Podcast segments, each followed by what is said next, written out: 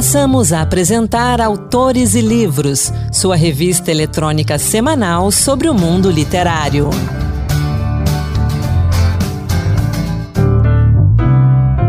Olá pessoal, bem-vindos a mais um Autores e Livros Dose Extra. Sou Anderson Mendanha e hoje vamos acompanhar a entrevista que o escritor Rafael Galo deu ao programa Leituras da TV Senado. O romance Do Fantasma de Rafael Galo ganhou o prêmio literário José Saramago a obra retrata um maestro obcecado pela execução de uma peça intocável de Franz Liszt. Entre a tensão da busca da execução perfeita e as pressões da vida natural, Rômulo marca seu mundo com dores e uma incontrolável fúria. Um romance denso que define Rafael Galo como um dos melhores escritores da sua geração.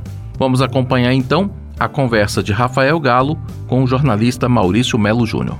Rafael, uh, Dor Fantasma né? É o seu novo romance, uh, que ganhou o prêmio José Saramago. Você sempre manifestava o desejo de ganhar esse prêmio, né? Quer dizer, era, era um certo projeto seu. Você foi atropelado pela questão etária, que foi uhum. resolvido no, no, no, edital seguinte. né? dizer, como é que foi essa história do prêmio José Saramago, essa sua relação com o prêmio?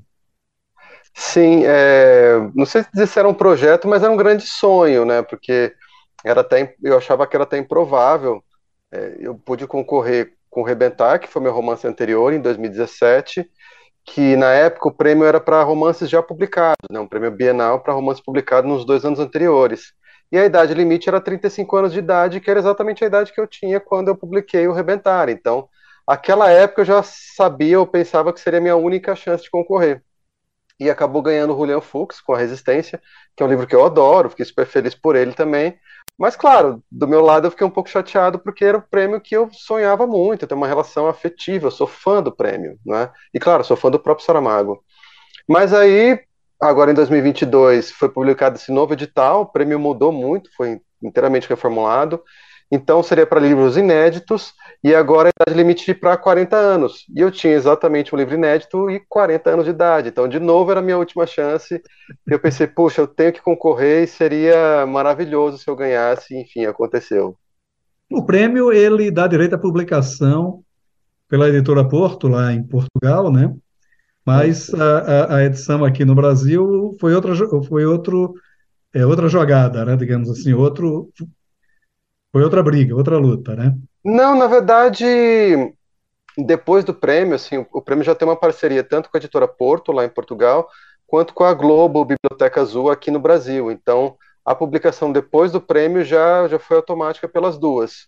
O que aconteceu é que antes do prêmio eu, eu tinha tentado publicar o livro já aqui no Brasil e já tinha sido recusado por alguns editores. E eu já estava assim bastante desanimado até por outras questões, assim, mais do que essas recusas, claro que essas recusas foram, né, tristes, foram chatas, mas por outras questões eu estava assim bastante já desanimado com o prêmio, quase desistindo já. O livro fala do Rômulo, né, uhum. um maestro perfeccionista, né? Isso. Você tem uma relação muito profunda com a música, não é? Como é isso também, né? Você também toca, né? Você né? Quer dizer, como essa relação também com. A... Isso, de certa forma, mediou o seu personagem? Sim, bastante, porque, bom, eu sou formado em música, né? Eu fiz faculdade de música, trabalhei um tempo com música, inclusive, mas para além disso, né, antes e, e depois disso tudo, é, eu sempre tive uma relação muito intensa com a música, inclusive com as artes em geral, mas é, com a música ela continua até hoje, não mais agora como ofício ou como estudo, mas eu ouço música quase o tempo inteiro, eu escrevo ouvindo música, qualquer coisa que leve mais do, do que o tempo de uma canção para fazer, eu coloco uma música para tocar. Então, tá o tempo inteiro na minha vida e também tinha essa vivência que, claro, quando escrevi esse personagem, né, que é um pianista, é, veio muito dessa minha própria experiência, não que o Rômulo seja eu, né? Mas, enfim, é, trazia um pouco dessa, desse conhecimento até desse universo, desse interesse mesmo pela música que permeia toda a escrita do livro. A gente não vai dar uma spoiler aqui do livro, mas o livro fala da história do, do, do Rômulo, né? Uhum. Conta a história desse maestro uh, perfeccionista, né? Que uhum. ele uh, uh, e ele se dedica a vida a tentar tocar a, a obra intocável do Liszt, né? E, e, e, isso é a obsessão dele. Uh, a gente não vai dar um spoiler, mas tem toda uma conjuntura que o impede. Né? Como é a psicologia desse cara, da, da, a busca desse sonho do, do, do, do Rômulo? Como é essa relação dele com a, com a música, que é uma coisa quase doentia, né? Sim, sim, é bastante doentia. Isso me interessava, eu queria esse personagem que buscasse a excelência, né, o, o, desempenho máximo em tudo, e até fosse esse o modo de viver dele, né? Então ele, ele julgasse a si mesmo e as pessoas medisse todo mundo somente pelo desempenho, né? Como se, olha, o que conta é, sobre quem você é, o quanto, o quão bom você consegue ser naquilo que você se propôs a fazer. E no caso dele, como ele é feito às artes e às grandes artes, só interessa a excelência, como se é, todo mundo devesse comparar, por exemplo, aos grandes artistas, Michelangelo, Beethoven, Shakespeare, e essa ser um pouco a régua da vida, né? E é claro, né, quase ninguém consegue corresponder a isso. Inclusive ele próprio, né, durante a história, o que vai acontecer com ele, ele que tinha essa expectativa de corresponder e achava que esse era o único modo certo de, de viver, ele também vai ser impedido de corresponder a isso, só que ele também não consegue viver de uma outra maneira. Então essa é a grande, em parte, a grande tragédia dele, né? Uma das. O Rômulo, ele é quase uma coleção de tragédias. E essa é uma de, delas que é a de, bom, eu só aceito a excelência e de repente eu não posso mais alcançar a excelência. Então, e aí, o que que, o que, que sai disso, né? É claro que é uma, é uma ferramenta de uma tensão aí que é insolúvel. E é uma personagem muito complexa, né? Uh, inclusive na relação dele com a família, com os alunos, né? Ele uhum. tem quase que um, um, um, um sentimento pleno não é de rejeição, mas é de prevenção contra essas pessoas todas. Um personagem também complicado de ser construído, Sim, bastante, porque tinha, tinha essa tensão, né? Quer dizer, trabalhar com protagonista que é detestável, né, que não é um herói, não é nobre, é sempre um pouco mais difícil. Eu sei que o leitor não vai torcer exatamente por esse personagem. Por outro lado, eu também não queria criar uma relação em que, olha, sou um personagem mau e que a gente quer vê-lo se dar mal também, né? E, e, e, que a gente tivesse assim uma espécie de até de masoquismo ou de gozo por ele se prejudicar, porque isso também criaria uma relação de poder sobre ele, né? Quer dizer, o, o problema do poder é que ele quer ter poder sobre as outras pessoas. Eu não queria que a gente, de repente, se sentisse também com poder acima dele, fosse essa questão. Eu queria que ele tivesse alguns traços em que essa obsessão né, pela excelência, esse pensamento único, é, ou enfim, outros valores dele, até uma rigidez moral que ele tem, que em alguns momentos isso também atravessasse é, digamos, valores que são bons, que são recomendáveis. Quer dizer, o Rômulo ele é contra a multiplicidade da vida e é quase como se o livro fosse a favor dessa multiplicidade, vamos dizer, ou, pelo menos aceitasse essa multiplicidade que eu acho que é inevitável, né? A vida é sempre plural de uma forma ou de outra. E então, por essa pluralidade, também não pode é, não pode ficar de que ah, então a rigidez do Rômulo é sempre errada por essa pluralidade também tem que passar o fato de que a rigidez dele em alguns momentos é eticamente adequada, né? Então, também tinha esses vários momentos e, claro, tinha alguém que em um momento ou outro ia admirá-lo até pelo pianista, pelo artista que ele é, né? A relação dele com a música também me chamou muito a atenção isso, a impossibilidade de mexer na obra já concluída, né? Uhum. Quer dizer, ele, ele é muito que a, a execução da obra ela tem que se dar no rigor da partitura, né? Uh, condena os alunos quando os alunos buscam uhum. alguma coisa diferente, né? Uh, agora, muitos dos do, do artistas clássicos que a gente vive, eles sempre dizem o seguinte: é impossível tocar a mesma obra do mesmo jeito sempre. Então, como é que se dá essa contradição dentro da estrutura psicológica do Rômulo? Então, ele tem essa coisa, né? No, no, mundo da música clássica, da música de concerto, enfim, como se quiser chamar, existe um pouco esse esse respeito à tradição, né? Porque, enfim, há músicas que a gente só tem a partitura, né? Que são de às vezes dois séculos atrás, às vezes até mais, e a gente só tem aquilo para saber mais ou menos como essas músicas eram. E claro, há um estudo, né? Histórico, inclusive, para tentar se aproximar do, de uma de uma interpretação que seja mais adequada ou não, mas de novo, como você falou, né, Maurício, existem variações, né, dentro disso.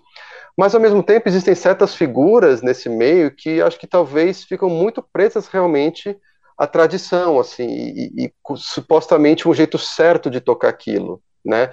E aí o Romulo é uma dessas figuras assim que é que exagera nisso, né? Que, que passa a acreditar que existe realmente um jeito único e correto e os outros jeitos todos são errados. É, e eu confesso assim que, claro, não é todo mundo da música clássica, que da música de concerto que é assim.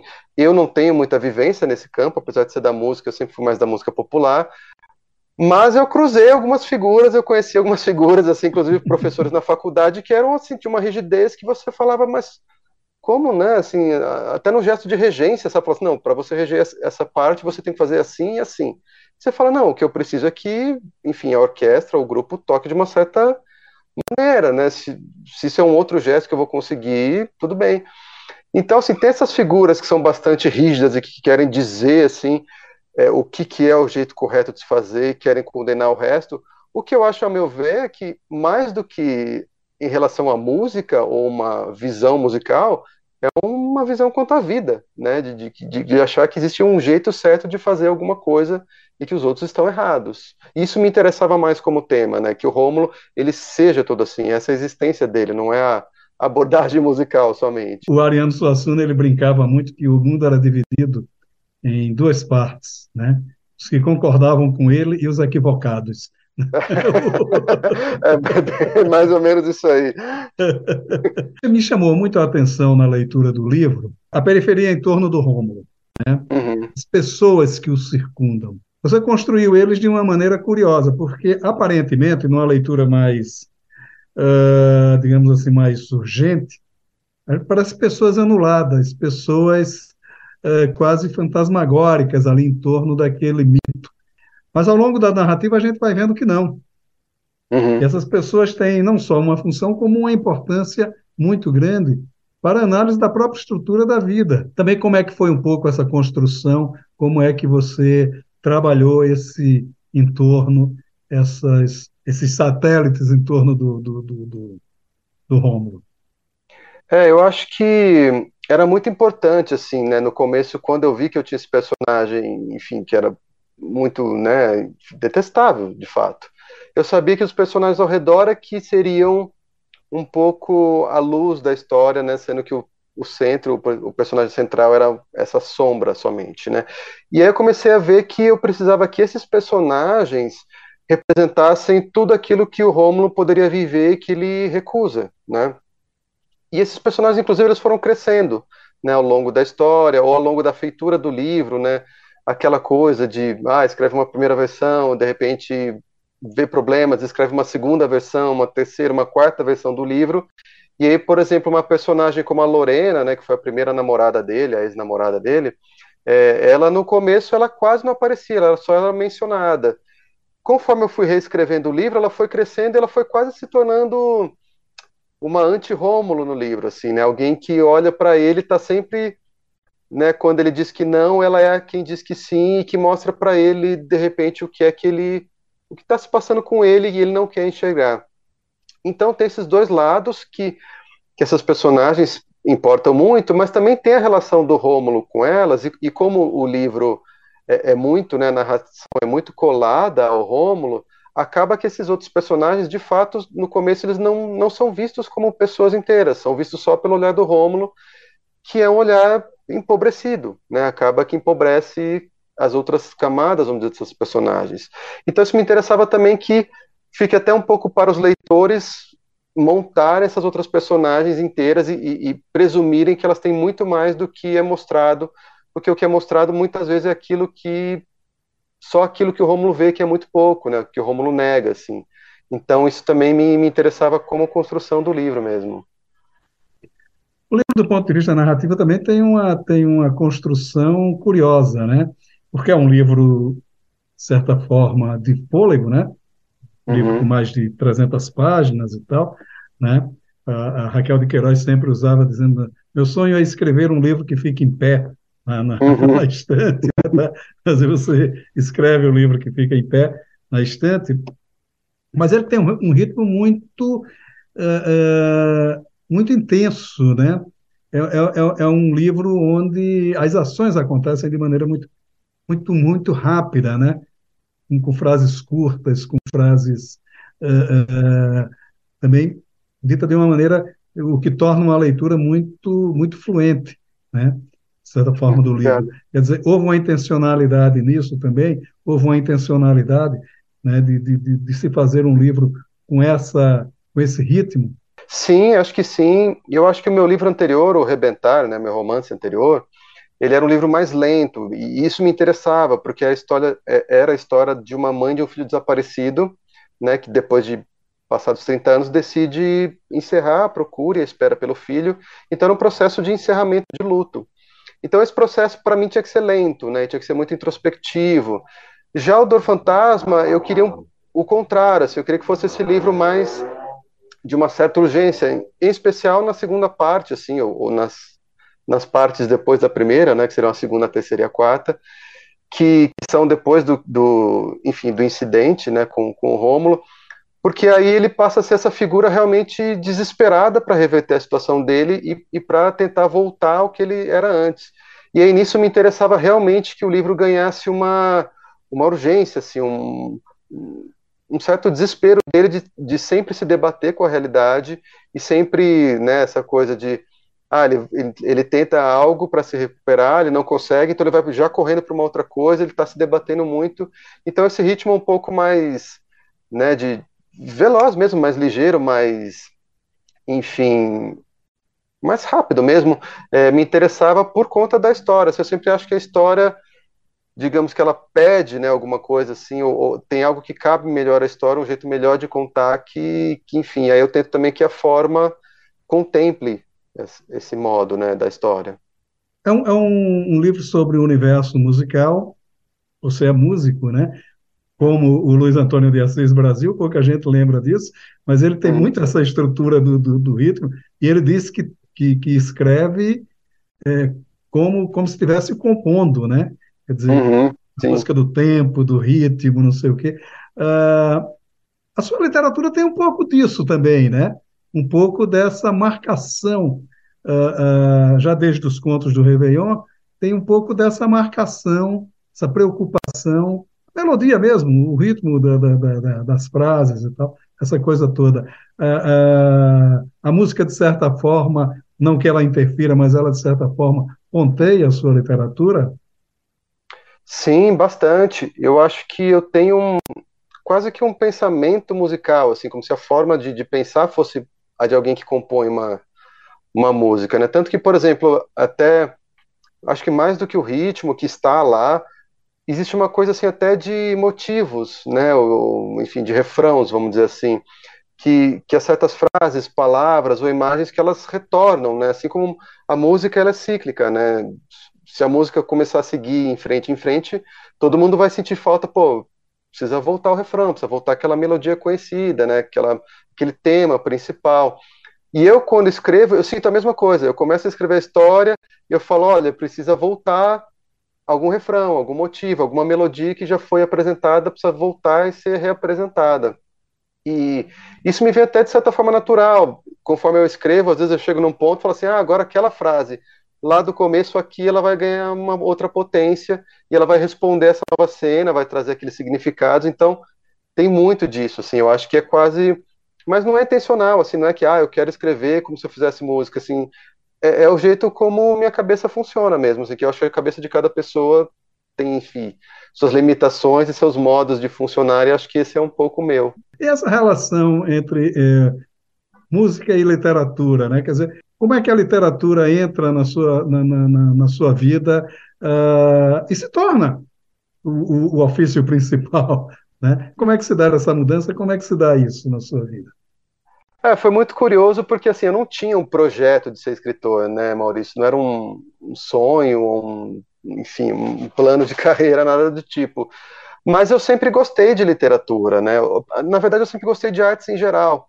Então, eu que já li há muito tempo, e na época, isso foi 2010, ali comecinho da década de 2010, eu já lia há muito tempo e trabalhava com música, mas já estava querendo ter algo mais, enfim, um trabalho mais expressivo, mais autoral em outra área, porque o trabalho com música acabou virando trabalho também, em grande parte do tempo, né?